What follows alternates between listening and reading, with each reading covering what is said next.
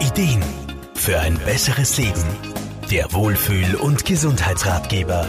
Sie lauern versteckt im Beruf und in der Freizeit. Meist schleichen sie sich ganz unauffällig in unseren Tagesablauf. Die sogenannten Zeitfresser, Zeitdiebe oder wie auch immer man sie nennen mag.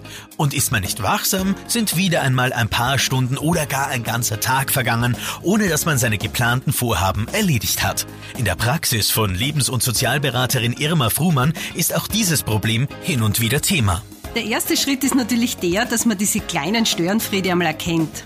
Da ist es ganz hilfreich, dass man sich über ein paar Tage mal den Ablauf anschaut und mitschreibt.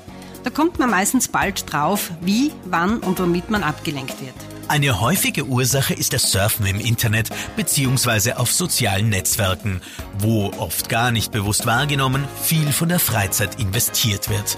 Ein Zeitlimit, das man sich selber setzt, kann schon einmal Abhilfe schaffen. Da hilft es meinen Klienten sehr, sich vor allem am Anfang einen Wecker zu stellen, damit sie die Zeit, die sie mit sich selbst vereinbart haben, nicht übersehen.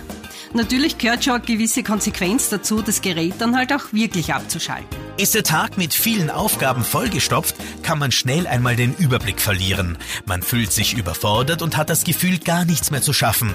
Und der aufkommende Stress macht es dann auch nicht einfacher. Irma Frumann? Da heißt das Zauberwort Prioritäten setzen.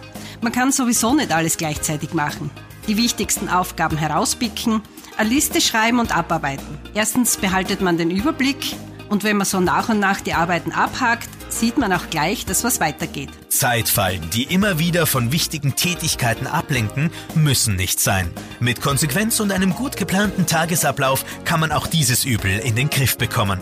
Schafft man das allerdings nicht alleine, kann ein Coach hilfreich sein. Zum Beispiel ein Lebens- und Sozialberater. André Brunner, Serviceredaktion. Der Wohlfühl- und Gesundheitsratgeber. Jede Woche neu